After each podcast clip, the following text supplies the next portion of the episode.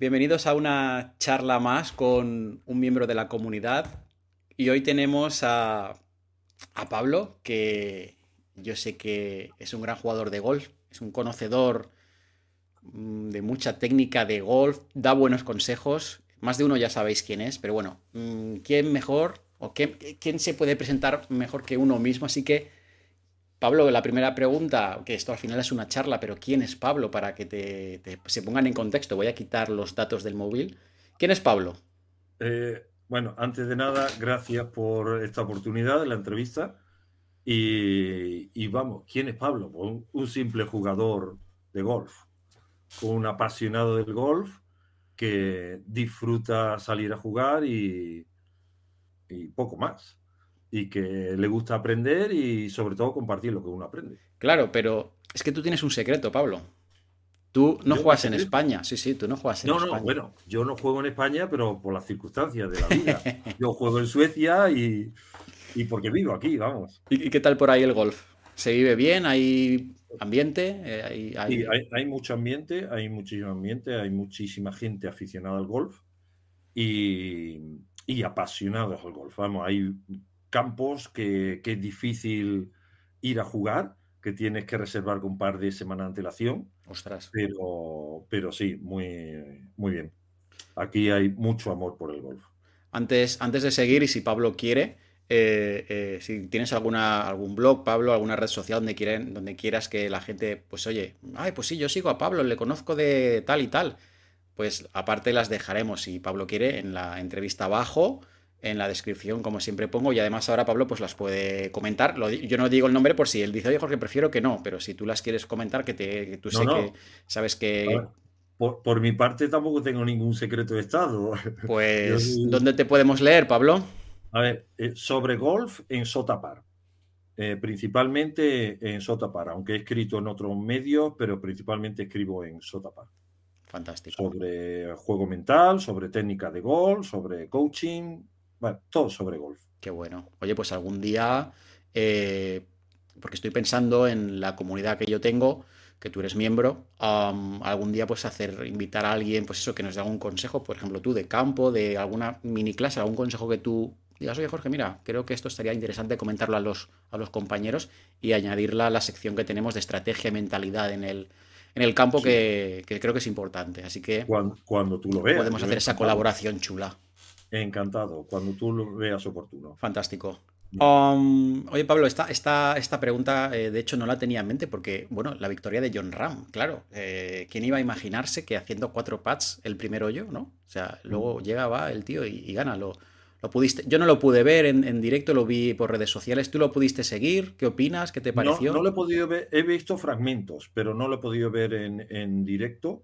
Pero sí, en, en cierto modo, es una victoria que no es sorprendente, porque si analizas un poco cómo ha evolucionado el juego de John desde el año pasado, ha ido creciendo de una manera que, que en cierto modo, eh, era previsible que ganara el Máster de Augusta.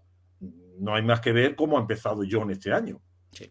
ha sido torneo, torneo, y, y con lo cual, en cierto modo, no es que haya cambiado radicalmente de, de forma de jugar, sino que simplemente ha seguido un poco la evolución que ha tenido eh, este último año. Porque, porque tú, Pablo, seguro, yo es que me bailan, pero que lleva tres torneos ganados este año, dos eh, del circuito y un, Sí, tres torneos. O sea, eso sería casi como en la época de Tiger, el, el Tiger Prime, el, Tiger total, que Sí, en cierto modo, locura. sí, se, se comenta mucho que, que es un poco, bueno, aquí se comenta mucho que es el sucesor de Tiger. eso es una Pero eh, lo que pasa es que tú sabes cómo es el golf. Eh, hay jugadores que han despuntado extraordinariamente Sí, y repentinamente, sin ninguna razón, sí. eh, ya no vuelven a ganar más, torneos. Se ve muy a menudo, tienes razón. eh, tú sabes, las comparaciones son siempre muy subjetivas. Hay, hay, hay, hay como rachas, ¿verdad? De jugadores que están, no sé qué decirte, meses o cierto tiempo que, que pegan ese petardazo y luego bajan bastante. No, no, ya no están en el top 10, que es como algo que era antes un, algo súper normal verles ahí arriba. De repente bajan una barbaridad. Y, y- Pero Disculpa, disculpa, termina. No, no, y eso, y que, y que con John Ram parece que no, que no acaba, que es, es, es una cosa inhumana. Eh, sí, lo que pasa es que ahí tienes que tener en cuenta que un jugador profesional tiene un gran trabajo detrás de él, un equipo muy importante, y, y eso se nota muchísimo a la hora de jugar. Pero hay jugadores que sí se pueden permitir ese ritmo tan elevado de trabajo. Eh, hay otros jugadores que no. Hay jugadores que se preparan para jugar seis meses y sabes que tiene ese límite de tiempo. Que consigue ganar uno, dos o tres torneos. También hay muchas circunstancias. El máster ha estado muy reñido hasta el último momento. Imagínate que yo no hubiera fallado o uno o dos hoyos. Claro. Hubiera cambiado radicalmente. Sí. Con lo cual, eh, no es que los otros jugadores sean peores, sino que mm, todos han tenido un ritmo muy elevado este año. Hay que reconocer que ha sido muy emocionante y circunstancias también del campo. Eh, ha, coincidido que ha sido un torneo muy ventoso hmm. y eso ha influido a otros jugadores que le ha perjudicado. Precisamente John sí ha demostrado en otros torneos previos que las condiciones de clima, aunque le afectan, él sabe sobreponerse. Correcto. Y bueno, también tú sabes cómo le ha pasado a John algunas veces. Ha tenido que hacer bogey, bogey, bogey, bogey, y luego de repente, como se suele decir, ha calentado motores y ahora ya sí que no hay, es imparable. Exacto. La gente normal hace bogey, bogey, bogey, doble bogey, raya, raya, raya, ya se retiran. John Ram no, John dice ya hasta aquí, ahora saco ya el hacha afilada. No, pero. pero es curioso, es curioso como ha habido muchos jugadores que se han retirado después de cuatro o cinco bogies. Sí, sí, sí. Dan por hecho de decir, mira, ya de aquí no paso, no quiero seguir sufriendo, directamente me retiro. Y hay otros jugadores que no. Precisamente John es de los que dicen, yo termino. De una manera u otra yo termino. Eso para mí es, ser profesional también y estar ahí y, valores, ¿no? De decir, oye, sigo aquí en la lucha dándolo todo, aunque haya hecho 3, 4 bogies, 5, aunque ya, pues, no sé, parece que no tenga opciones, que a lo mejor para él sigue siendo, no lo sé, es, como valores que tiene uno mismo. De hecho, en, la... En, la serie de golf de Netflix, de Full Swing, creo que es, hay un episodio que sale Bruce Koepka, hace ya un, tiempo que la vi, a lo mejor me baila, no es exactamente así como lo dijo, pero él comentó que se fue al Leaf, al Leaf Tour, como tú bien sabes, y le preguntaron porque estaba, parece ser, en un momento bajo de forma de juego. Y él dijo, es que yo no sé cómo puedo ganar a esta gente que están haciendo todas las semanas 62 golpes. No sé si se refiere a un jugador en concreto o generalizando, pero es que es verdad, están, es, que es duro, están los mejores del mundo ahí. Si tú, tú haces dos, tres bogies, en los nueve primeros hoyos pasas dos, tres más, dices, es que sí, es que ya una mente. Mm, yo, por ejemplo, diría, ya, no hago nada, ya no me como nada. Pero luego hay jugadores como John Rand que dicen, no, no, aquí quedan eh, no sé cuántos hoyos más y pico y pala. Es una, es una. La parte mental, lo que tú. Lo que tú comentabas al principio, sobre lo que escribes muchas veces, pues es que eso es. Es importantísimo, es importantísimo. Mira, yo tenía oportunidad de hablar con jugadores profesionales, de vez en cuando me los encuentro y hablamos de juego mental o de sus expectativas a la hora de jugar y sobre todo eh, lo que ellos esperan de cada torneo. Y, aparte de que hay algunos jugadores que simplemente lo tienen por contrato, que tienen que terminar el, torneo sí o sí, hay otros jugadores que eh, les condiciona muchísimo la competencia, porque ellos tienen que tener un ritmo de trabajo, tienen que estar en una posición mínima, si no pierden el patrocinador y eso les condiciona muchísimo. Ahora bien, hay jugadores que por su constitución, por sus circunstancias personales, familiares, se pueden permitir estar entrenando seis horas al día. Con lo cual, a la hora de luego afrontar un torneo, están mucho mejor preparados que otros jugadores que, mm, pues porque no tienen tantos patrocinadores, por la circunstancia que sea, solo entrenan dos horas al día. Correcto. Con lo cual, eso influye muchísimo. Pero luego el juego mental, ni te imaginas lo importante que es. Precisamente hace dos semanas eh, tuve la oportunidad de, hablar con un coach de golf, eh, recomendado por mi profesor de golf. Me dijo, mira, habla con él, que es que en ese sentido sois iguales. Y no, no, es, un poco curioso porque me dijo, mira, eh, you are out of the box. Y yo me quedé un poco, mm, la de veces que he escuchado esa frase, pero nunca me la ha aplicado a mí, ¿no? Y, y hablando con él, con el coach, me dijo, mira, hay muchísimos jugadores que tienen una preparación física excepcional, pero una preparación mental muy deficiente. No son capaces de aguantar la presión de un torneo por el mero hecho de ellos considerar un fallo ya es para ellos catastrófico. En cambio, hay otros jugadores que con ni haber tenido la misma preparación física, tienen la mentalidad de yo voy a terminar el torneo, sea con 60, 70 o 80 golpes, pero lo voy a terminar de la mejor manera posible. Ahora bien, si lo hago con 80, voy a conseguir un objetivo. Si lo hago con 70, voy a conseguir otro objetivo. Si lo hago con 60, voy a conseguir otro objetivo mejor. Y van por objetivos. De hecho, mm, vamos, este coacher, Frederick, me regaló su libro, que es el que él eh, regala a cada jugador profesional con el que trabaja y eh, ha trabajado con muchos jugadores profesionales de, golf de Suecia y, él me lo ha comentado muchas veces. No es tan importante la forma física como la forma mental, la mentalidad con la que tú sales al campo. Y, hay un ejercicio muy curioso que, que me dijo, tú simplemente mira a los jugadores y fíjate, el jugador que está enfadado, el que está dudando o el que está contento cómo golpea la bola. Y es muy, muy distinto uno de otro. Yo, yo esa, esa parte estaba prestando atención porque yo creo que el tema mental es que es...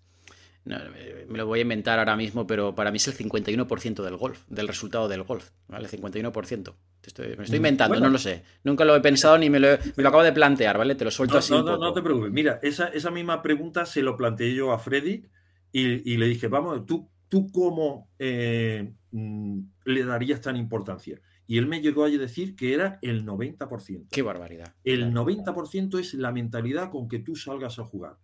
Si tú sales con la idea de que vas a perder, perderás. Si tú sales con la idea que vas a ganar, ganarás. Es que eso es importantísimo.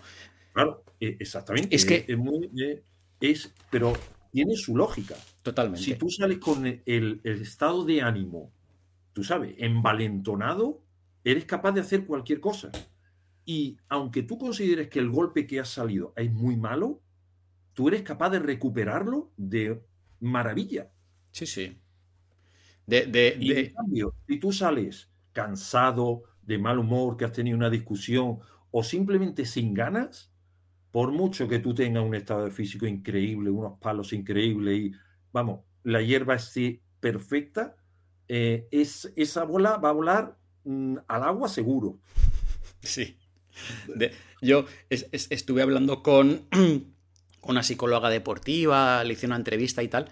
Bueno, y, en muchas escuelas de golf ya se. En la sección mentalidad, psicología, bueno, esa, esa parte, ¿no? La parte mental.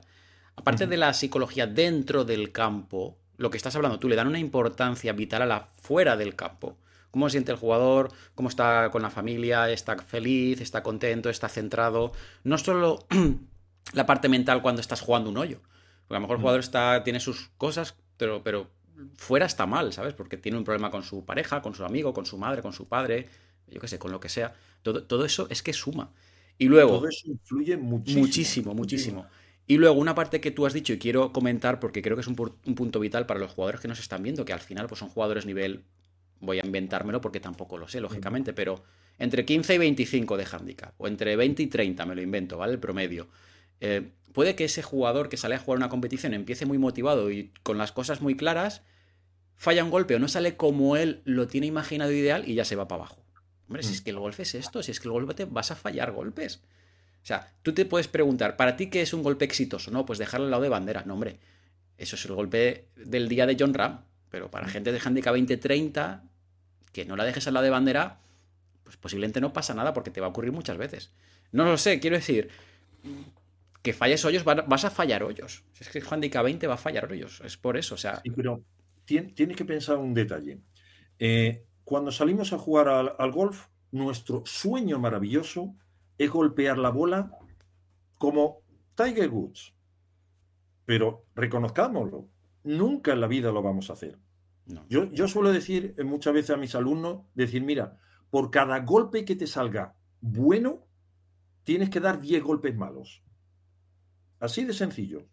Y muchas veces le digo, cuenta el número de golpes. No te preocupes si ha salido bien o mal, cuenta el número de golpes. Y ya verás tú como ellos mismos lo ven. Dice, ah, es que me han salido siete malos y uno bueno. Digo, pues ya verás los tres, los tres siguientes.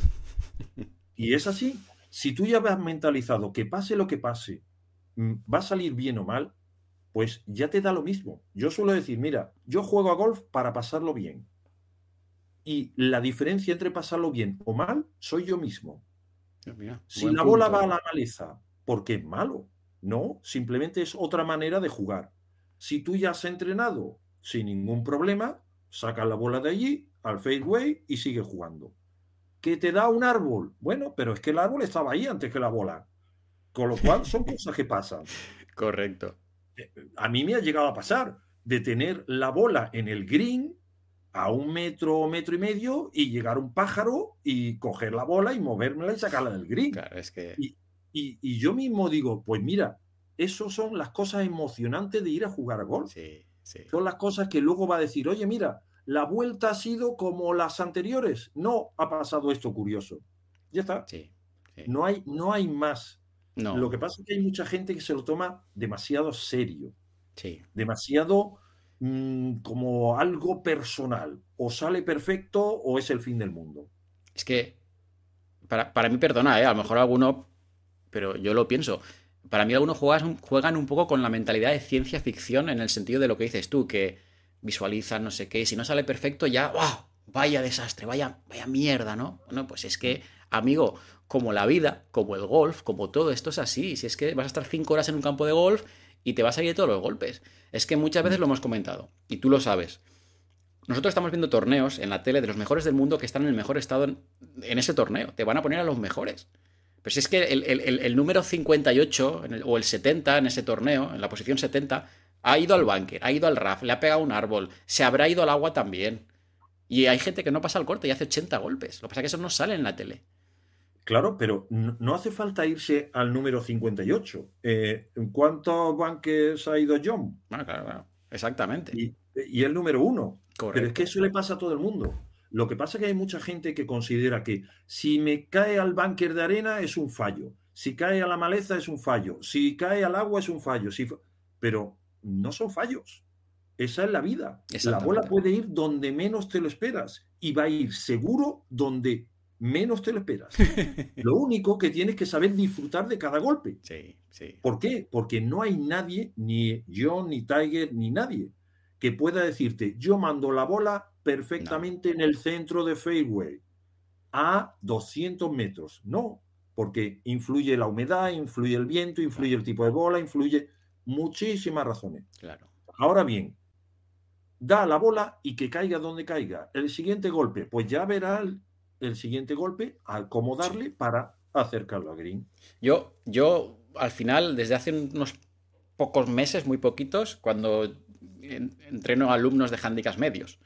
Y me empiezan a decir, no, es que quiero ser más regular, o sea, repetir más veces el mismo golpe, tal. Eso es muy complicado. Yo les digo, a ver, vamos a ser realistas. ¿Cuánto tiempo entrenas a la semana? No, dos horas. A ver, es que con dos horas ya le das casi ya y hacemos una fiesta a la pelota. O sea, hay que decir, con dos horas, vámonos al tema realista. Usted está entrenando dos horas a la semana. ¿Qué quieres hacer con dos horas a la semana en el golf? Si cuanto más bajas el handicap, más tiempo necesitas para casi mantener del nivel, es que no tiene sentido ya partiendo de esa base. Usted entréneme, pues lo que, lo que has hecho tú, dos horas al día, y entonces hablaremos a lo mejor de ser un poco más regular. Pero sí, no, es que es una auténtica locura. Mira, yo, he tenido la oportunidad hace cuatro años o cinco años, estuve en un colegio de profesor de español y eh, pude llevar a los... Era un colegio deportivo se entre, eh, los niños desde el colegio se les va especializando en ciertos deportes. Y tuve la oportunidad de llevar a los alumnos que jugaban al golf, eh, les acompañaba al campo de golf. Mientras ellos jugaban una ronda, yo entrenaba. Pero me di cuenta de un pequeño detalle. muchos niños iban por obligación, sin ganas. Al final de la ronda se comparaba las tarjetas y los que iban sin ganas mm, tenían un montón de golpes. Y yo hablé con la psicóloga del colegio. Le dije, mira, me gustaría asistir a las clases para ver cómo dan las clases estos chavales. Y tuve, la verdad es que en ese sentido aprendí un montón. Y, y una cosa que yo puse en práctica era decirle, mientras íbamos en el autobús, porque era un minibús que iba del colegio al campo de golf, eh, me buscaba un repertorio de chistes para contarlos en el, viaje. Con la idea de decir, vamos a jugar con los niños contentos, que disfruten, que, que vayan con la alegría de decir, ah, que vamos a ver. Y yo muchas veces le decía, a ver si sois capaces de ganarme. Yo sabía que todos me iban a ganar.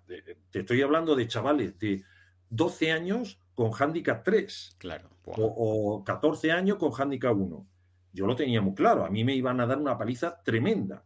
Pero yo siempre le decía, sí, pero ¿sois capaces de hacer un globo y meterla en el hoyo?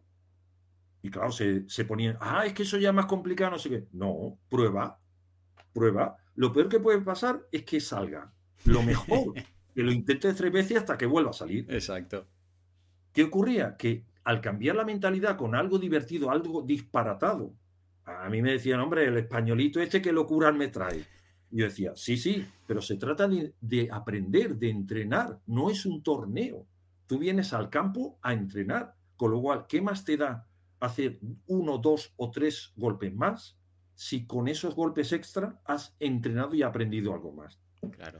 Y y eso, le, eh, vamos, los chavales, de hecho, me pidieron que yo siguiera llevándoles al campo en vez de su profesor normal. Sabías darle ese, ese, añadido, ese disfrute extra, claro. Ese reto. Claro, yo, lo he tenido muy claro. Yo siempre he empezado a jugar a golf porque disfrutaba del golf. Y yo decía, para pasarlo mal, para eso no voy. ¿Por qué? Porque ¿qué, más me da ir a jugar? Ah, 18 hoyos y estoy sufriendo. Pues mira, para eso lo dejo y ya está. Claro. Pero si voy es porque quiero disfrutarlo, quiero pasármelo bien, quiero esforzarme y sobre todo hacer una locura que diga, wow, hoy he jugado un campo y mira lo que me ha salido. Totalmente, totalmente. Pablo, un par de preguntas rápidas. Tú que te has movido bastante o, has visto muchos campos, eh, tres campos que te gusten. Así, venga. Tres campos que me gusten. O que recomendarías que fuese a jugar alguien. Poco de pero ¿qué, qué un campo muy técnico, un campo más divertido, un campo... No sé si decirte que te gusten a ti o que recomendarías para jugar a un handicap 20, por ejemplo, no sé. Lo que, tú te apetezca. Un 20, tres, yo recomendaría un campo de nueve hoyos. Yo suelo jugar mucho en un campo eh, de tipo links, llamado Binga, eh, que para handicap 15 a 20 está genial, porque además es un campo que eh, es bastante asequible y te permite eh, poder jugar de distintas maneras. Bien, vale. Ya tenemos uno ahí. Otro, venga, uno. Uno más, va, o uno más por lo menos, aunque no sean tres. Para un campo pensado para un jugador senior. Venga, me gusta. Lo digo porque muchas veces cuando analizo los campos, eh, analizo para el, no es lo mismo, para un jugador junior, senior o para handicaps alto o bajo. Correcto. Un jugador eh, para senior que le guste probar distintas cosas, pues el campo de Nibro es un campo bastante técnico, pero es uno de los campos que aglutinan eh, la mayoría de los campos de Suecia. Cada hoyo es muy parecido a distintos campos que hay ah, en Suecia. Qué guay. Hay, hay, un hoyo que, por ejemplo, está en medio de un bosque. Oh que es, vamos, eh, le llaman el come bolas, porque es que, no, no, tiene una franja súper estrecha de fairway y alrededor es el bosque. Como entre en el bosque, mm, eh, te dedica a jugar pinball, más que otra cosa. Correcto. Por otro lado, hay eh, un par de hoyos que son súper cortos, ideales para hacer hoyo en uno. Anda. Pero delante tiene un lago y detrás un megabúnker, pero de unos 50 grados. Qué guay. O, o, entra en el green o la bola mm, se va a cualquier lado. Vale, me ha gustado, me ha gustado. Eh, luego te lo preguntaré que me los escribas para ponerlos por ahí en la, en la descripción. Eh, ¿Eres partidario de pares tres largos o parestres mm, tirando a más medios cómodos? Porque desde hace unos años hay muchos parestres de 200 metros, 210 metros. esa, esa, esa, conversación la he tenido varias veces. Eh, tú sabes que la tendencia es hacer campos largos, largos, largos, pero eh, muchas veces el hacer campos largos eh, te está condicionando mucho tu manera de jugar. Te condiciona a jugar mucho con driver o con híbrido y te limita mucho el juego corto. Yo soy más de la idea de, que no sean tan largos, porque así puedes jugar con más variedad de palos. Yo muchas veces eh, me ha pasado con algunos compañeros o incluso con algún alumno que digo yo, prefiero jugar hoy sin driver, sin híbrido, para que sea más divertido. De jugar solo con los hierros, hierro 3, 5 o 9 o 8 y ya está. Claro. Claro, me dice, hombre, es que va a dar muchos golpes extra. Digo, sí, pero voy a disfrutar más. Claro. una nueva visión ¿no? del campo. Golpes que a lo mejor de normal no pegas, pues en ese día sí los vas a pegar con esos hierros que de normal no, no sueles jugar. Totalmente. Yo, mira, eh, suelo organizar aquí eh, unos torneos, que lo, están llamando torneos de arena, que la condición es ir a cada búnker del campo, de búnker a búnker. Antes de invocar en el green, tienes que haber caído en todos los búnker previos. Que te has pasado uno, tienes que ir atrás. Hola, qué, curioso, ¿no? Qué chulo. ¿Por qué? Porque me di cuenta de un pequeño detalle. Hay muchísimos jugadores que le tienen pánico a caer a la arena o al agua. Y, y, yo muchas veces digo, ¿pero para qué tanto pánico? Simplemente que no has aprendido a sacar bien la bola a tu favor. Claro. ¿Qué ocurre? Que cuando has jugado 10, 15 o 20 veces y te han caído en el búnker, siempre has aprendido a sacarlo de ahí y luego ya se te olvida el pánico. Claro. Y, yo muchas veces se lo comentaba a mis compañeros y decía, pero ¿por qué tenéis tanto miedo a caer al, búnker? Yo, de hecho, en, el campo que te he mencionado en Ibro, hay una de las calles que es de forma de L. La mayoría de la gente suele tirar al fairway y luego tiene que tirar un segundo golpe para llegar a green. Yo ante eso digo, vale, son dos golpes, pero ¿por qué? Porque estás evitando un búnker de arena que hay a la derecha, que todo el mundo le teme, y, yo directamente digo, pues yo tiro a búnker y así me quito todos los problemas de los árboles. ¿Por qué? Porque desde ahí luego puedo mandarla al green fácilmente. Pero simplemente es porque hay mucha gente que juega con miedo, miedo a perder la bola. Y yo muchas veces le he dicho, a ver, ¿cuánto cuesta una bola? ¿Cuántas vas a perder un recorrido? Cinco. Bueno, pues ya sabes que son mm, cinco que vas a perder. Dalo por hecho. Si total, luego en el recorrido encuentras tres, bolas nuevas. Te iba, a decir eso ahora mismo, te iba a decir eso ahora mismo. Por eso, lo que pasa es que hay mucho miedo a perder la bola. Claro. Y claro, yo muchas veces he dicho, si fuera un torneo, vale, pero cuando estás haciendo una ronda, pues disfruta de cada golpe. Claro. Y si se pierde, pues se pierde. Es lo que hay. Es que más, es que vas a buscar la tuya y encuentras dos. Ninguna es la tuya, pero has encontrado dos. Exactamente, exactamente. Yo, mi, hija me, suele decir, cada vez que vamos a dar un paseo por el campo de golf, te encuentro una bola. Digo, sí, así tengo una bolsa llena de bolas. Pero, pero es por eso, que es lo que tú comentas. Cuando vas a buscar la tuya, pues te encuentras dos. Bueno, pues son dos. Ahí está. Pero total, una bola es una bola. Sí, sí, sí. Y vas a estar sufriendo y pasándolo mal y dices, oye, pues una bola al final. Aquí tenemos el de Caldón, no sé si allí habrá que por, yo qué sé, por 10 euros tienes 15 bolas. Es que no sé, tampoco hay que estar sufriendo. Y es que tengo alumnos, Pablo, tengo alumnos que llevan meses sin comprar bolas. Porque lo que estamos hablando, sí, pierden las suyas, ya no tienen ninguna bola suya, porque las que juegan son las encontradas. Se van al lago porque han perdido la suya, pero encuentran otra. Y dices, bueno, pues una por otra al final. Es que es verdad, te lo, te, lo, prometo que es así, ¿eh? te lo prometo. Yo, yo con algunos alumnos lo que, lo que suelo hacer es lo siguiente. Eh, antes de empezar, darle un paquete de bolas a cada uno de regalo. Y le digo, así ya no os tenéis que preocupar que perdéis las bolas. Porque las bolas son mías ya no las has pagado tú, las bolas son mías. Así que jugarla y si se pierden, se pierden. Si no se pierden, me las devolvéis. Y así se quitan esa, esa carga de decir, es que a lo mejor le doy a la derecha, cae al lago, no sé qué. No, no. Tira directamente. Dale. Dale sin miedo. Qué bueno, me gusta ese gatillo mental ahí. Qué bueno, macho. Qué bueno. Sí, pero es que muchas veces las limitaciones nos las ponemos nosotros por cuestiones muy tontas. Eh, yo muchas veces le digo, es que, que si la bola, o no sé, ¿qué te puedo decir? Es que, eh, que, que, me lleno los pies de barro, los zapatos de barro. Digo, bueno, ¿qué más da? Se lava los zapatos. Ya, pero es que me voy a manchar. Y digo, pero ¿qué más da si la ropa se mancha? Claro. Y, son cosas así que te limitan. no sé, por ejemplo, nosotros ahora hemos tenido un una invierno y una primavera muy lluviosa. Incluso se han llegado a inundar literalmente campos de golf. Pero un metro o metro y medio, vamos, que, no se ha podido no se ha podido jugar. Eh, lo que yo incluso se lo he comentado, este fin de semana estaba a punto de ir a jugar un campo de golf y para irme en bañador, porque es que ha llovido un montón y es que no hay manera, ¿no? Pero muchas veces es lo que yo digo, pues ¿qué más da? Se va a disfrutar, si no se pueden jugar 18, pues se juegan 6. Claro, claro, ¿qué vas a hacer? Es que exactamente, efectivamente, lo puedes ver desde el punto de amargarte o decir, oye, pues es lo que hay y vamos a disfrutar lo que, lo que podemos. Exactamente. Eh, Pablo, tú que habrás visto un montón de swings, habrás analizado gustos personales. Bien, pero solo como movimiento, no, no, no a lo mejor como forma de jugar o, forma de estar en el campo mental, ¿no? Sino hablemos solo de movimiento.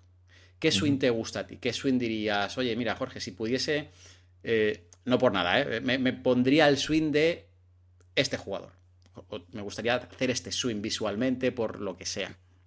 Mira, eh, en la vida voy a poder tener un swing que no sea el mío propio.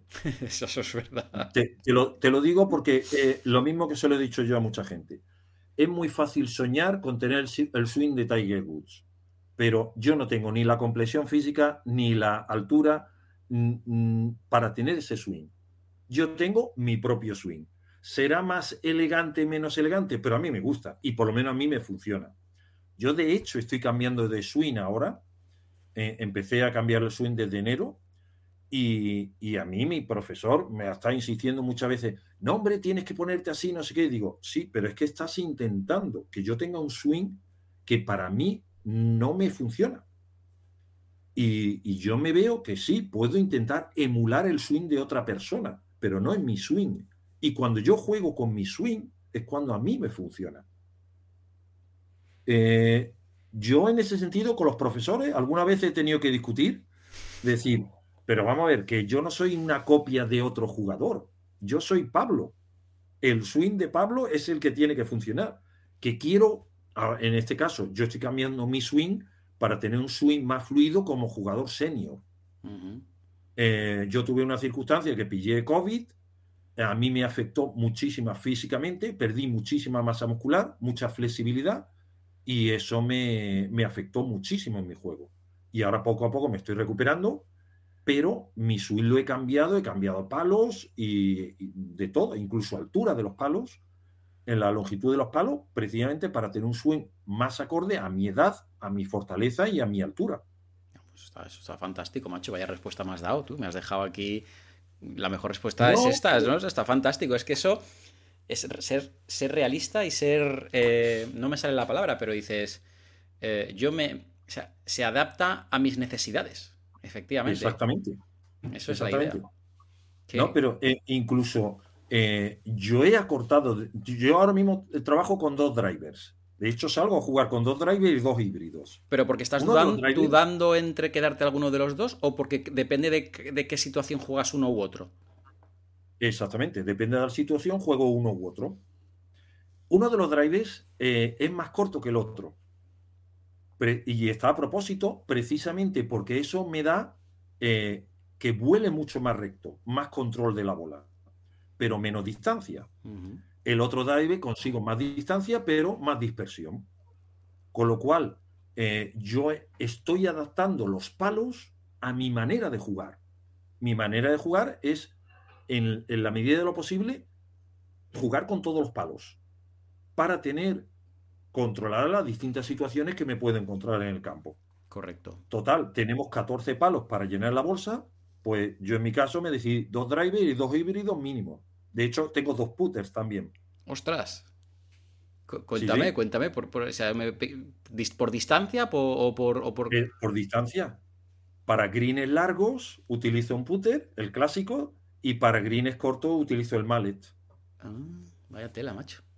Qué maravilla. No, eh, eh, de esa manera mm, puedo controlar mucho más la bola. Y la gente cuando juega contigo no, no, no, lo voy a decir la palabra así que me sale, no flipa, dice, pero Pablo, ¿cómo puede ser que lleves tres palos repetidos? Eh, los que no me conocen, sí. Claro, me refiero a los que no te conocen, lógicamente, porque tú ya les cuentas, no, tal, no sé qué, tiene, tiene sentido, claro. Pero... Yo, simplemente le digo, toma mi palo y pruébalo. yo, ante algo, no, no, simplemente le digo, mira, coge tu driver, fíjate, el tuyo y el mío son distintos, tenemos distinta altura, prueba a lanzar una bola con la tuya y con la mía. Y cuando ellos ven ya la diferencia, es cuando ya les explico el por qué. Claro. Y claro, eh, a mí me han llegado a decir, hombre, es que eh, tienes un driver que es muy, muy corto. Yo mido 1,91. Te iba a decir que tienes pinta de jugador alto, sí. Y, claro, eh, a mí me dijeron, es una locura jugar con un driver así. Digo, mira, incluso te podría jugar con un driver de damas y así controlaría muchísimo más el vuelo de, la bola. ¿Por qué? Porque te, ayuda muchísimo. Claro, claro. No, no, y que eh, al final te digo una cosa, ¿eh? ¿A ti te funciona? Pero es que ya está, no es que no, ya está. No, es que pues ese Pablo con uno más largo ganarías más distancia. Bueno, pero estoy contento, tengo otro para hacer más distancia y este es para coger calles. Ya está, y es que tampoco... Em, Pablo, tú has escrito muchísimos artículos, lo que hemos dicho antes, has visto miles de swings, eh, mentalidad, bueno, un montón de cosas. Si, por ejemplo, un jugador en sus primeros meses Ahora viene la pregunta de qué le dirías a un jugador de golf en sus primeros meses para que no se desanime o bajo tu experiencia de tantos años jugando, ¿qué, consejo le podrías dar a, por ejemplo, un jugador que nos esté viendo que lleve seis meses, que posiblemente esté en una parte difícil de los comienzos son duros? Que no significa que no, no, se pueda disfrutar, que es lo que hablábamos al principio, eso no, no, tiene nada que ver, pero que son duros, ¿no? Difícil. ¿Qué consejo le darías tú? Puede ser técnico, puede ser mental, puede ser lo que tú quieras, puede ser más de uno si tú lo quieres. Mm, hombre, mira, yo no me considero una persona como para dar consejos, porque bastante necesito yo. Pero pienso que una cosa importante es eh, tener claro qué objetivo tiene cada uno. Yo he conocido jugadores que son muy técnicos, que ellos tienen un objetivo claro. Yo quiero handicap 1, yo voy a jugar, entrenar. Hay otros que su objetivo es ganar torneos, hay otros que su objetivo es pasarlo bien con lo cual cambia muchísimo uno de una persona a otra. Eh, yo, por ejemplo, a mis alumnos muchas veces se lo he dicho, antes de ir a un torneo, reservaros una hora antes del calentamiento y poneros una película con una comedia y hartaros a reír. Y ya luego vais a calentar y empezáis el torneo. Eso va a ayudar de maravilla a pasarlo bien, porque el estado de ánimo es súper importante. Ahora, porque ellos Mm, son jugadores profesionales. Otros jugadores que lo único que quiere es salir, pasar rato, de jugar tres o cuatro horas y disfrutar, yo simplemente le digo, olvídate del resultado, olvídate de la tarjeta, olvídate del hándicap. Piensa solo en cada golpe, en cómo lo harías de la manera más, mm, ¿cómo decirlo?, loca posible, para tú disfrutar de cada golpe. Que la bola sale mal, pues ¿qué más da? Es una bola. Pero y si sale bien, es cuando realmente lo vas a disfrutar y cuando vuelvas a casa, la sensación que vas a tener es de decir, wow, lo bien que me lo he pasado haciendo esta locura. ¿Por, qué, ¿Por, qué, crees que el, jugador que me ha gustado mucho, y de hecho esta pregunta va un poco enlazada con ese tema, ¿por qué crees que el jugador que lleva poco tiempo le... Bueno, entiendo, puedo entenderlo, ¿no? Pero ¿por qué le da tanta importancia al resultado, como estás comentando tú ahora? Y muchas veces hasta el resultado del par real del campo, porque ese jugador a lo mejor handicap 36, en un par 4 tiene que hacer 6, pero él está empecinado en hacer 4 y lleva menos de un año. Es que ahí depende mucho de la mentalidad que hay cuando se empieza un deporte. Eh, la mentalidad es ganadora. Yo tengo que ganar como sea. Yo empiezo un maratón, yo tengo que terminar un maratón. Yo me pongo un Ironman, yo este año voy a terminar un Ironman. Pero mm, lo que pasa es que la gente se enfoca mucho en el resultado en vez de en el camino. Eh, un jugador de golf que empieza a jugar golf, por mucho que quiera, aunque sea una maravilla, aunque sea Tiger Woods y tenga ya un swing maravilloso, eh, necesita entrenar para hacer un camino y conseguir un resultado. Y el resultado no se consigue en seis meses o en un año. El resultado se puede conseguir en cinco años, diez años o veinte años. Pero si disfrutas del camino, vas a llegar a esos 20 años. Si a los seis meses dices, es que no consigo handicap 15, eh, lo dejo. Y hay muchísima gente que lo deja por eso. Como no consigue buenos resultados rápido, se cansa y cambia de deporte. Y claro, el problema es la mentalidad que se tiene a la hora de decidirse por un deporte. Eh, yo, por ejemplo, antes de, jugar a golf, me gustaba correr. Yo salía a correr. Y claro, yo con algunos compañeros, cuando vas practicando un deporte, al final conoce gente, ¿no? Y había algunos compañeros que tenían una mentalidad de decir, no, yo estoy, me estoy preparando para una maratón de no sé qué, ta, ta, ta, ta, ta, ta, ta. Y yo decía, vale, sí, maravilloso por ti, pero yo quiero salir para disfrutar y correr tranquilo, relajarme. Cuánta verdad, cuánta verdad. Con lo cual, el objetivo ese es eh, muy importante. Decir, ¿tú por qué juegas a golf? ¿Para ganar un torneo? Vale, pues sabes que tienes que entrenar, pero no solo técnica. Tienes que entrenar juego mental, tienes que entrenar físicamente, tienes que tener un equipo, tienes que tener jugadores con los que estás practicando lo que aprendes, porque de nada sirve aprender mucha teoría si sales al campo y no la aplicas. Claro. Y la mejor manera de aprender es equivocándote.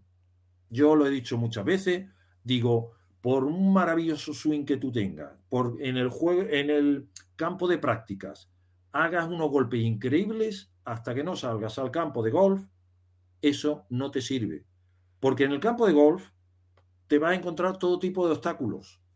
Y por un driver maravilloso que tú utilices, la bola se va a ir donde menos quieras. Yo ahora te haré las últimas tres preguntas, que sé que vas un poco apurado de tiempo. Mm.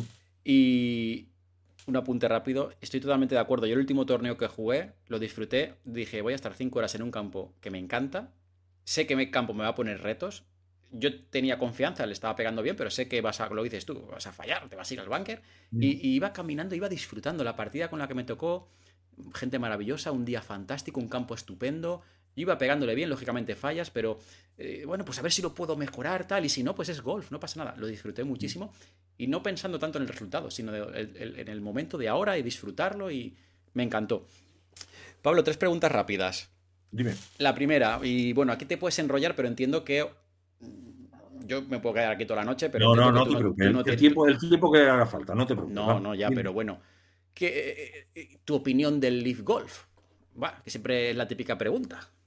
Eh, mi opinión, mira, creo que en ese sentido incluso escribí un artículo. El Leaf Golf es un torneo más. Hay muchísimos torneos organizados por una u otras empresas. Lo único que ha sido mm, tan polémico es porque se han enfrentado con el golf tradicional, por decirlo así. Pero en cierto modo mm, es otra empresa que organiza otra modalidad de juego que ha captado a una serie de jugadores mm, de manera exclusiva eh, para participar en un torneo. ¿Qué ocurre? Que si lo ves desde el punto de vista de un jugador, el jugador por, profesional, ¿por qué juega golf? Porque es su profesión, para ganar dinero. Con lo cual, ellos en cierto modo se han asegurado una fuente de ingresos.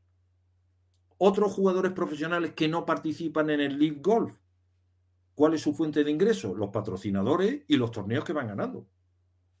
Con lo cual, cada jugador tiene sus circunstancias personales, familiares, que le han hecho decantarse por uno o por otro lado. Eh, nosotros aquí en Suecia tenemos el caso del que era el capitán de la Ryder Cup europea, que por irse a Leaf Golf le han quitado la capitanía. Eh, aquí se ha criticado muchísimo esa decisión, pero es una decisión, como yo suelo decir, mm, quien lo organiza manda. Y oye, si un jugador decide irse a un torneo o a otro, pues te tienes que ceñir a las reglas que te ponen los organizadores. De, de hecho. Con lo cual, yo pienso que ha ayudado a Mm, popularizar el golf, pero tampoco pienso que sea una situación tan dramática como se vende mucho, porque a la hora de la verdad es un torneo que se celebra con unos jugadores y no con todos. Claro.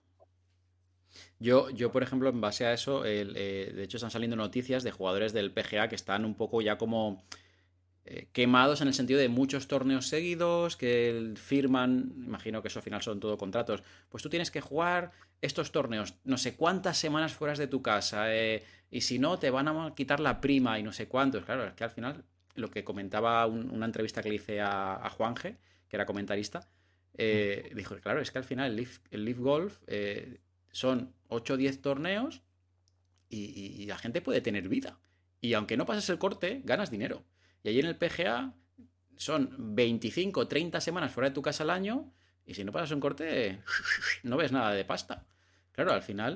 Pero, pero, por eso te digo, es que eh, si solo lo comparas con golf, pues ten en cuenta que son dos tipos de trabajos, de, de jugar. Si lo comparas con otros deportes, hay deportes que es lo mismo, son competiciones de motocross, eh, competiciones de hípica, o ganas o lo único que son gastos.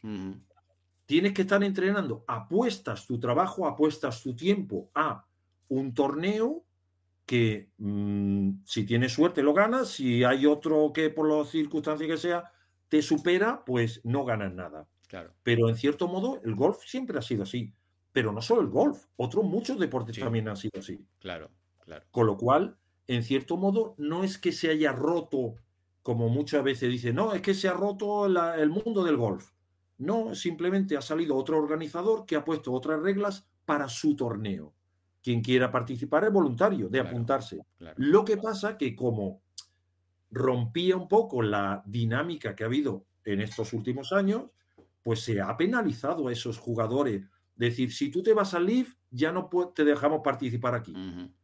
En cierto modo, a mí me parece mal porque es una manera de decir, oye, como tú te vayas con el que a mí no me gusta, yo te castigo. Claro. Cuando lo lógico hubiera sido decir, pues mira, el que quiera que se vaya a un lado y el que no, que participe en cualquier torneo, como hasta ahora se había hecho. Totalmente. Eh, una cosa que me ha parecido muy bien es que, por ejemplo, en el Máster de Augusta han podido participar jugadores del League. Correcto. Y se ha disfrutado mucho más el máster porque se han visto jugadores que, independiente de uno o de otro, han ido a jugar a golf. Sí. Exactamente. Lo que pasa es que muchas veces las polémicas se utilizan mucho en los medios de comunicación sin tener una base o sin mm, ver hasta qué punto a los jugadores les afecta. Yo he tenido la oportunidad de conocer un par de Cádiz de Cádiz que, están ah, eh, trabajando para jugadores del League y a mí me han dicho, hombre, tú imagínate, yo antes, yo me llevo un porcentaje de lo que gana el jugador, si no gana nada, no me llevo nada. Para mí es una inversión en trabajo sin saber si va a ser rentable o no. Claro. Ahora, de esta manera, por lo menos ya tengo unos ingresos que me dan para vivir. Pero incluso al tener esos ingresos, a mí me han llegado a decir, yo ahora he podido invertir en mí mismo en formación y en utilizar nuevas técnicas que han hecho que mi jugador haya mejorado. Claro.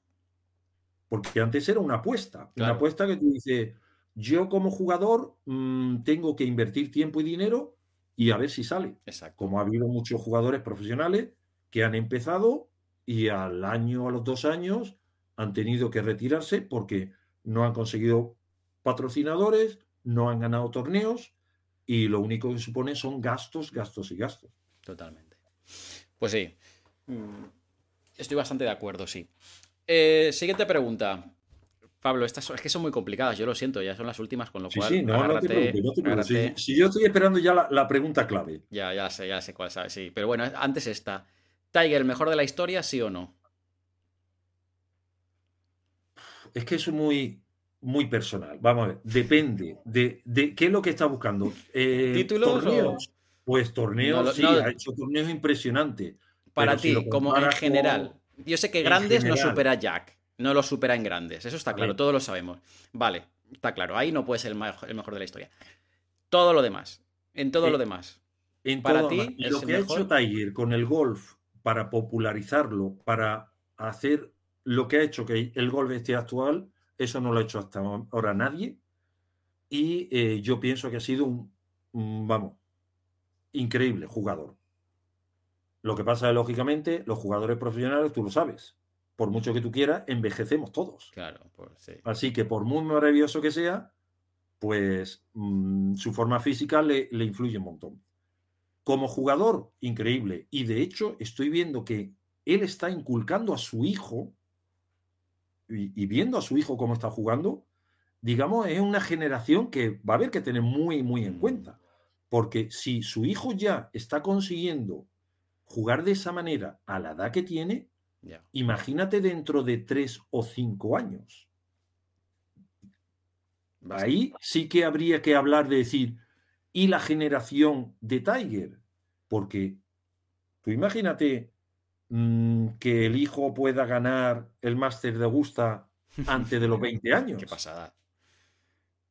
Pero es que ya está llegando Sí, sí, sí. sí. a un nivel muy parecido a su padre. Es una locura. De hecho, de hecho eh, yo estuve hace unos meses intentando buscar eh, vídeos antiguos de Tiger de la edad de su hijo para intentar comparar el swing y los resultados. De verdad que me está resultando muy difícil porque en aquella época eran vídeos VHS, eh, en la biblioteca donde he podido ir eh, no tiene ese material. Oye, qué buen artículo ese, ¿no? ¿Lo vas a Pero- publicar? Eh, esa era mi idea. Ostras, qué Pero bueno. el problema es que no encuentro esos vídeos ni encuentro artículos así. Pero pienso que, que sí sería interesante ver un poco cómo el padre de Tiger le inculcó una manera de trabajar a Tiger y Tiger se la está inculcando a su hijo y cómo está consiguiendo unos resultados impresionantes. No, no, es una, es una locura, sí. Es una locura. Entonces, entonces, ento- entonces no es, es, es- es genético, hay que entrenarlo, es una combinación. Yo, sinceramente, siempre lo he pensado, hay que entrenar. El gol no es genético, nada es genético. O tú entrenas, aprendes, te educas y entrenas y lo pones en práctica, o por mucho que tú quieras, no, no, no se nace sabiendo. Correcto. Me ha gustado, Pablo. Ahora la última, la pregunta más difícil que hago nuevamente en estas entrevistas. Yo entiendo que a lo mejor ahora se puede cortar si tú quieres. Sí, e- eso entiendo. estoy yo pensando. Estoy, espera un momentito que doy al botón para justo cuando haga la pregunta. Es que esa pregunta no sé yo hasta qué punto te la puedo Pablo, contestar y va a ser a tu gusto. Tiene que ser, o sea, no puedes fallarme ahora ahí. Bueno, la pregunta ya, ya lo sabemos todos, pero yo la voy a hacer, Pablo, y luego ya nos despedimos y tú ya me comentas lo que, que tú quieras. Sí, Despedirás sí. tú la No, entrevista. yo, yo te contesto las preguntas, las que haga falta, hombre. Pablo, ¿pizza con o sin piña? A ver, depende de donde la pidas. Si te vas a Italia, olvídate de pedir una pizza hawaiana con piña. Es que te echan del restaurante. Y, y te lo digo porque lo he visto, ¿eh? Te lo he visto. Ahora, aquí en Suecia, pues aquí como mínimo, kebab pizza, chorizo pizza o Hawaii pizza. Ostras, Así que depende de donde la pidas. qué barbaridad. Y es que la- esas cosas, macho, de verdad, no sé. La- o sea, entiendo que te pueda gustar algo, la, ¿cómo era? La hawaiana, ¿no? No sé cuál es que tiene ahí. Sí, la pizza con piña. Y de hecho se vende la piña como pasada por la sartén o al horno, que está como un poco como quemadita y de- no sé, pero Sí, la sí. piña, ¿qué pinta en la piña? O sea, ¿qué pinta en la pizza en la piña? Es que no, no lo puedo entender. Bueno, yo es espero como- que, que eso algún si día sea castigado. La pizza de garbanzos o la de Claro. pollo o la de espinacas. Pero es que no sé, yo digo, eso, eso tendría que estar con cárcel y no sé, a quitar rastrojos de las carreteras esa gente que pide pizza con piña. Pero sí, bueno, pero ¿y si yo te digo a ti la pizza de melocotón en almíbar? ostras. Esa Bueno, casi peor. ¿eh? Para gustos, pues hay de todo. Ahí la estamos liando. Bueno, eso.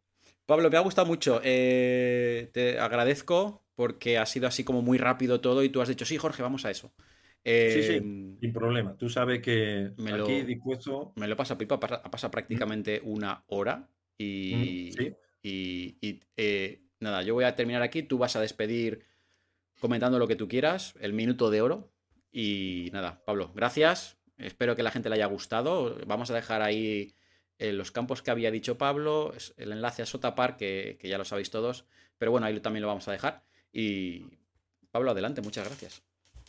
Eh, poco más puedo decir. Cuando quieras una segunda parte, ya sabes que me puede, me puede llamar. Y simplemente que si alguien tiene cualquier pregunta, cualquier pregunta, no la dejes pasar. Pregúntala siempre. Eh, tú sabes, o te lo preguntan a ti, tú sabes, en el, en el, grupo que tenemos en Telegram, allí sí que tenemos conversaciones muy, muy interesantes, pero una cosa que yo siempre digo, no te quedes con las dudas y pregunta siempre. Y no importa, por muy mucha vergüenza que te pueda dar, todo el mundo hemos empezado, todo el mundo nos equivocamos cada día y todo el mundo aprendemos cada día. Y yo el primero, vamos. Sí, sí, sí. Eso, eso, eso, me gusta, lo de. Yo a mí en el colegio me acuerdo que me da siempre vergüenza preguntar y luego cuando te haces mayor dices. Te sigue dando vergüenza, pero dices, oye, es que al final pues alguien ha pasado por, por donde yo todavía no he llegado, pero ha pasado por mi, por mi fase.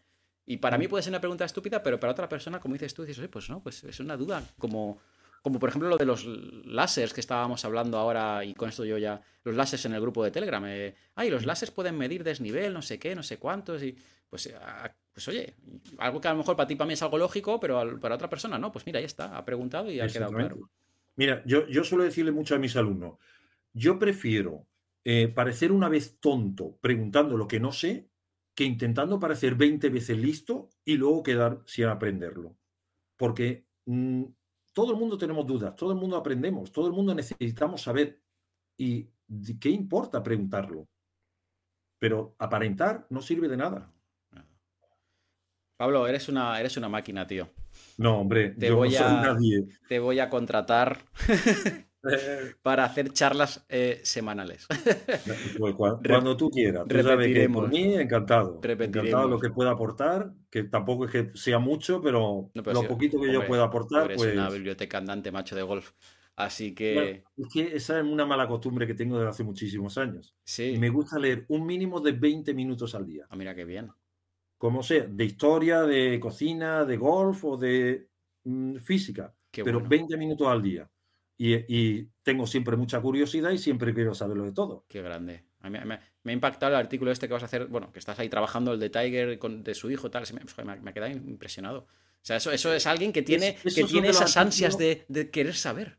Muy bien. Claro, pero porque pienso que, vamos a ver, eh, ese conocimiento no va a haber ningún medio que lo va a explicar. Eso es algo que Tiger con su hijo. Me ha quedado impresionado. Pero por mucho que tú quieras, puedes aprender de ello. Y, y yo lo que quiero es aprender un poco cómo ha transmitido ese conocimiento. Exacto, exacto. Bueno, Pablo. Bueno, un, segundo, ahora me toca preguntar a mí, ¿no? Ah, claro, sí. Tú pregunta lo que necesites, luego ya si eso lo cortaré. mejor luego se corta sin querer en el vídeo. Pero Sí, no, no te preocupes. Esto seguro que no se puede cortar. Esto seguro que no se puede cortar. Bueno, a ver, ¿Son Goku o. o... no, es que da ¿eh? igual quién pongas ya, o sea, es imposible. ¿Ya? Es imposible. No, no. A ver, si me. Mira, ahí tengo a Son Gohan. Este creo que es Son Goku y ahí está Bellita. Bellita. Hombre, luego también me gusta Walter White, ¿eh? que estoy viendo ahora la, la, Walter White de Breaking Bad. ¿La has visto? Sí, sí. No, no he visto la serie, pero sé quién es. Pues es una, es una maravilla la serie, la recomiendo muchísimo. Juego de Tronos, aquí arriba. Este era el, el, padre de los Targaryen. No, los Targaryen no, de los Lannister muy friki. Pablo, te has metido en un tema muy chungo. Vamos a dejarlo. No, que si no, pero es que ahora viene la segunda parte de la ah. pregunta. Superman versus Son Goku. ahí está complicada. Ah. Me, gustan los dos. Son hombres íntegros, gente buena, de corazón. Sería difícil. De hecho, a veces eh, la gente está que tiene eh, facilidades para animar eh, animaciones de dibujos. Hacen luchas entre ellos y siempre acaban empate. Porque es muy complicado darle victoria a alguien porque estamos hablando de, es muy complicado como, como, como Capitán América, Iron Man, esas cosas, ¿no? Capitán América también es una maravilla. No, hombre, pero es que ahora viene la tercera parte de la pregunta. ¿A qué hay más? ¿Y con Naruto? También estás metido ahí, ¿eh, macho? También estás metido ahí. Hombre. Qué bestia. Naruto me gusta. La vi hace años y me gustó la serie. Eh, está bien, está bien. Yo, yo si, si, si tuviese que quedarme con uno... Eh, lo, malo es que estos, estos, estos protagonistas de anime son un poco infantiles, ese es el problema al final, pero tienen muy mm. buen corazón, te, transmiten que hay que entrenar, porque esta gente no para de entrenar en los dibujitos, están entrenando, intentando superarse, transmiten un buen mensaje, pero son un poco mm. infantiles. Eh, pero me gustan mucho. Yo, sí, parece que es algo de gente a veces que dices, uh, ese estará loco, ¿no? Por ver esos dibujos de chinos, ¿no? Pero está, están bien, están divertidos. Yo los recomiendo. La verdad que sí. Cualquiera. Bueno, pues, pues ahora eh, lo que te quería comentar con eso es que yo muchas veces a los alumnos les suelo decir, cuando van a jugar, le digo, ¿con qué personaje te imaginas que eres tú a la hora de jugar ahora?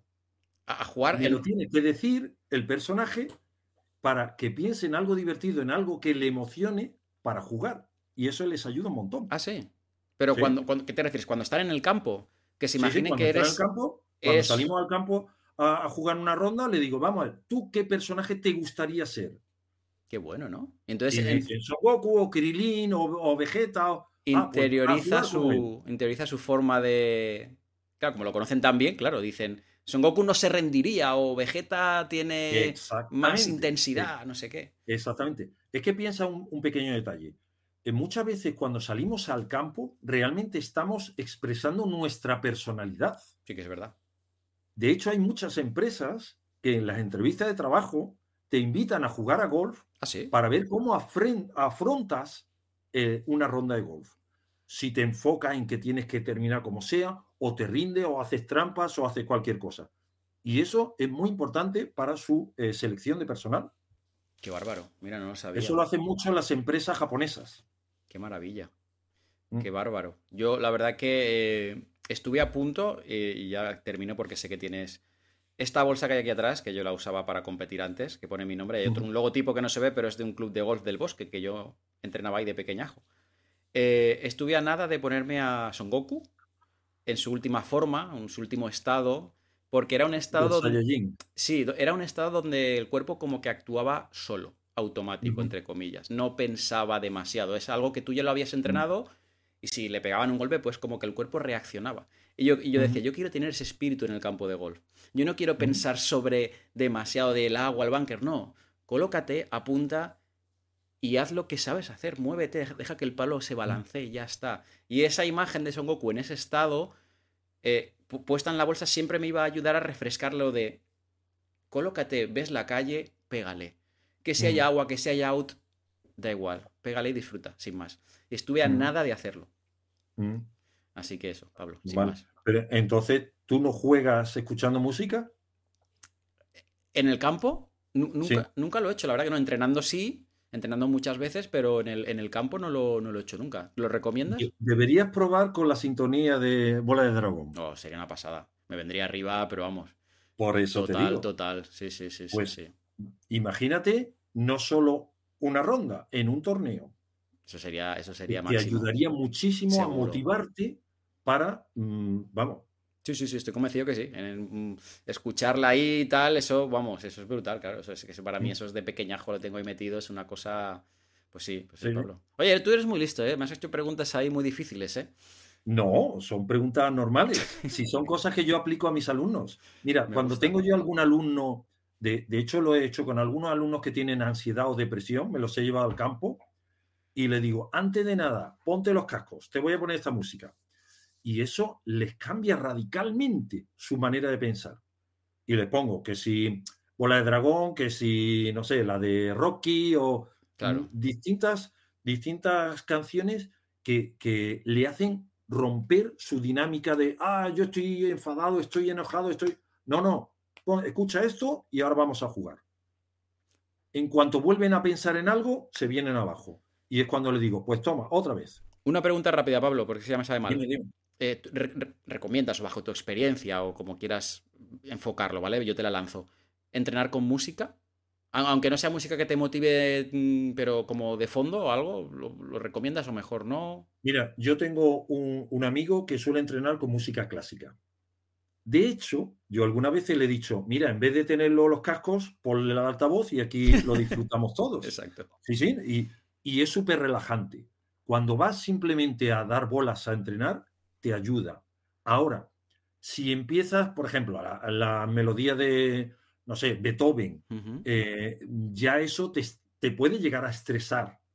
Pero es que también depende un poco del estilo de música que te puede gustar. A mí me gusta mucho el jazz o el chill out y yo algunas veces sí lo he utilizado. Pero eh, ha sido puntual para, para determinadas situaciones. No he llegado a jugar una ronda completa escuchando música. Pero sí a lo mejor cuatro o cinco hoyos. Pero cuando me he visto que estaba muy cansado y digo, ah, es que ya quiero terminar, tenía previsto esta semana entrenar con el hierro 8 y al final no lo podía hacer. Bueno, hoy voy a hacerlo, pero como un aditivo. Qué bueno, me ha gustado. Oye, pues me, tenemos que hablar, hacer otra charla, hablar estos temas, porque son muy interesantes, yo creo. Sí, sí.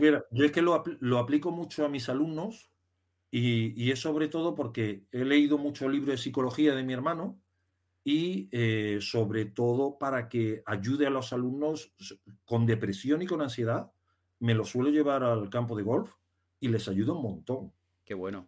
Oye, pues está, está chulísimo. A ver si hablaremos otro día. Eh, haremos alguna colaboración para alguna clase ahí de, de golf fanáticos. Eh, ya hablaremos tú y yo. Qué maravilla, tú. Qué bien. Pues qué guay. Me, me, ha encantado la charla. sí, sí, lo mismo digo. Pablo, pues nada, eh, imagino que esta charla la verán, eh, hoy es jueves, no hoy es viernes, pues imagino que ya para la semana que viene, el lunes o martes. Así que nada, eh, antes de marcharme, antes de que Pablo se despida, em, deciros que Pablo está en el grupo de Telegram, como ha comentado, y lo podéis encontrar en Sotapar. Él escribe allí artículos maravillosos en los lo, he dicho siempre en los vídeos de YouTube, ya me conocéis, escriben muy sencillo para todos los públicos y muy divertido. Así que yo lo recomiendo. Ahí tenéis a Pablo. Pablo, ahora sí ya. No, no, yo, yo quería decir una cosa importante que creo que es lo más importante de toda la charla, y es que todo aquel que nos esté escuchando, de verdad, apuntaros gol fanáticos, porque ya estáis perdiendo el tiempo con todo lo que podéis aprobar, a, aprender y sobre todo aprovechar eh, porque de verdad que vale la pena. Eh, pues, muchas gracias. Hombre, tú sabes, ya nos conocemos en ese sentido, tú sabes que lo valoro un montón, sobre todo valoro mucho el contenido que tienes, porque pienso que ayuda muchísimo. Y, bueno, ya sabes que lo he mencionado muchas veces, incluso a mis alumnos les mm, he dicho aquí, este, vamos, un figura. Eh, Jorge, un figura. Eres un artista, la verdad que sí. Luego con, mm. lo, disfruto mucho, la verdad que sí. Mm. y siempre, pues además contar con gente como tú, que, además, pues oye, habla bien y aporta, porque oye, esta charla seguro estoy convencido que a mucha gente le va a ayudar, va a encontrar una pepita de oro y decir, ah, pues mira, voy a hacer esto. Y gracias a, ti, a la comunidad también, pues oye, podemos hacer esto, porque, porque a lo mejor si no, no, no estaría hablando yo con Pablo aquí, estaría viendo la tele y vaya, vaya, vaya diferencia tan grande. Claro. Hombre, la, la verdad que sí, porque entrar, estás viendo malas noticias y por lo menos disfrutar un poco una conversación. Calla, no, pero pero pienso que es muy importante ser muy claro, pero sin tecnicismo, sino hablar tranquilamente de lo que, de la experiencia de cada uno y de que cómo cada uno afronta el golf. Sí. Eh, porque yo tengo algunos amigos que, a mí me dicen, es que Pablo, sí, vale, da buena idea, da, escribe artículos, pero vamos, eres muy poco técnico. Es lo mejor. Y yo muchas veces le digo, ¿y, y para qué necesitas ser técnico? Un profesional necesita ser técnico, un aficionado no necesitas tanto tecnicismo lo que necesitas son cosas muy concretas que funcionen y explicadas de una manera mm, cordial. Sí. Y, por eso yo muchas veces eh, lo he dicho. Mm, fíjate los vídeos de Jorge. Mira cómo explica de un determinado palo, cómo hacer el swing, cómo utilizar el driver o cómo utilizar el putter de una manera clara, directa y efectiva de verdad. Sí. Yo, yo hace nada estuve haciendo un curso en Madrid y para personas eh, para nosotros dar clases a personas principiantes y se, centraban en lo que dices tú.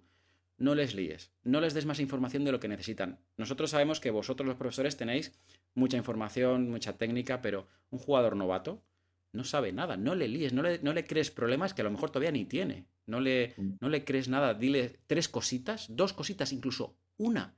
Si te van a ver, te van a ver cómo lo haces tú. No, no le digas demasiadas cosas, por lo menos a la iniciación. Luego ya se irá liando la cosa, pero es verdad, o sea, lo más sencillo para mí, yo digo, muchas veces lo digo, o sea, cuando recomiendo un artículo de Sotapar es porque sé que lo va a entender todo el mundo, es fácil y divertido, con lo cual es que eh, yo digo, me, gusta. Luego habrá otros tipos de perfiles de personas, pues claro, que prefieren que le hablen de las revoluciones de la bola cuando el ángulo de ataque y, no sé mm. qué. Pues sí, está claro que hay de todo en el mundo. Pero no sé si te lo pueden simplificar, yo lo prefiero así también, la verdad. Así que. Yo, yo precisamente por eso recomiendo tus vídeos a los alumnos, porque aunque sean suecos, ellos saben español, porque yo les enseño español.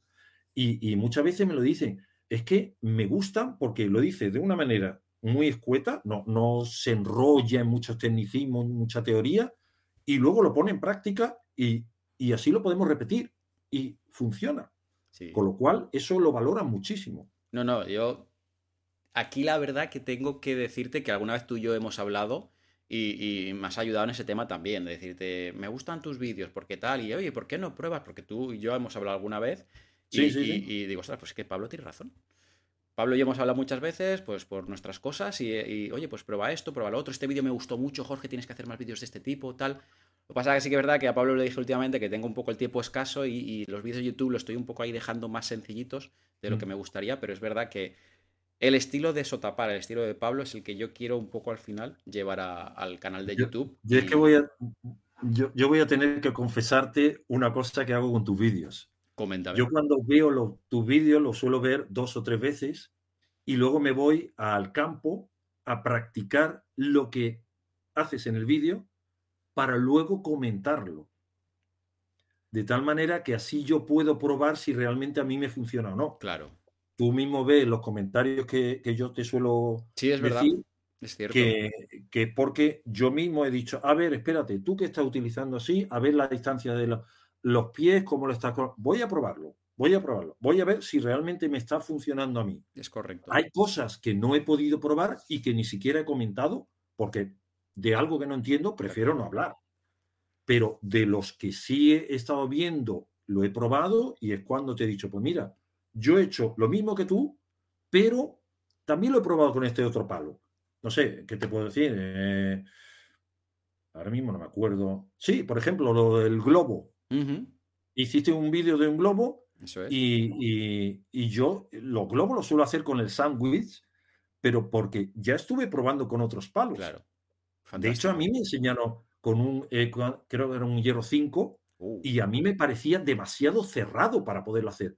Pero yo lo veía a mi profesor y me enseñó a hacerlo y lo podía hacer. Claro. Pero eh, yo lo que quería siempre era que, fuera más cómodo para mí porque yo le decía a mi profesor, sí, eso está genial, pero es que tú mides unos 70 y yo 1,90 que el palo es distinto. Cuando tienen que cogerte el brazo para, oye, aquí Pablo gira, el profesor tendrá que subir mucho los... Sí, sí, Tobías, muchas veces me lo dice. Es que de verdad que yo no sé cómo te dio por crecer, dije yo. Qué bárbaro. Esta cosa que uno le da por desayunar cada mañana. Oye, pues, pues hace, eh, tú, tú eres, has dicho que eres senior. Yo soy senior. Pero para ser senior irás largo. Para tu altura, quiero decir, ¿no? Irás a una distancia poderosa. Los 200 los rebasas con fácil.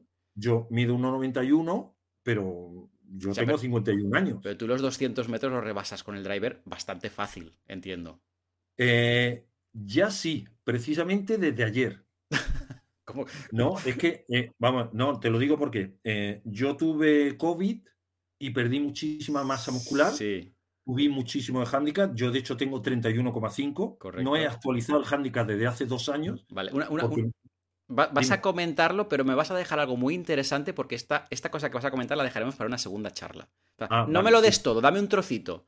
Vale. Dame algo, pero deja algo para otra charla, para que la gente diga, Jorge, no me hagas esto, para que otra semana. Bueno, coméntalo pues, un poquito, pero deja algo.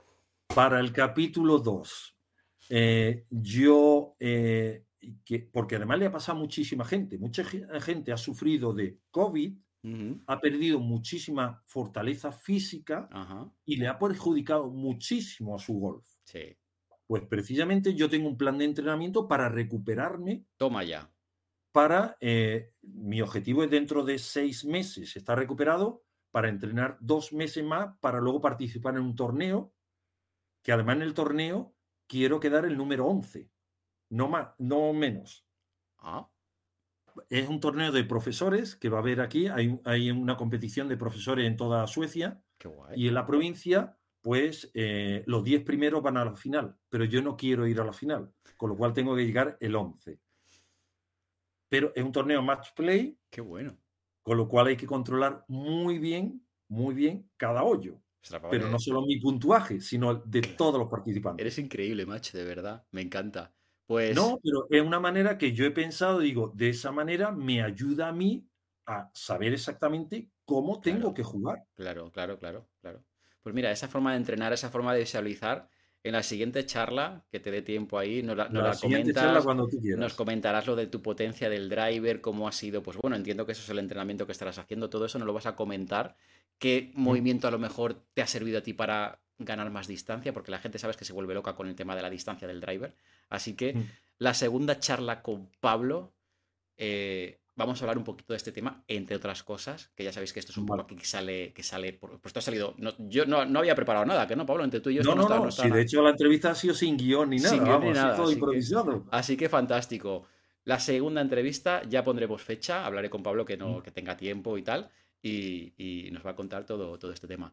Así Encantado. Tú sabes que cuando, cuando tú tengas tiempo. Sí, sí, sí, sí. muy bien, Pablo, me ha, me ha gustado. Nada más. Eh, Pablo, ha sido un placer, de verdad. Muchas gracias por todo. Y... y... a todos los que nos estáis escuchando. Exacto, exacto. Mm, no os preocupéis que el siguiente vídeo va a ser más interesante que este. bueno. un saludo. un saludo de Suecia. Adiós. estamos, adiós, adiós.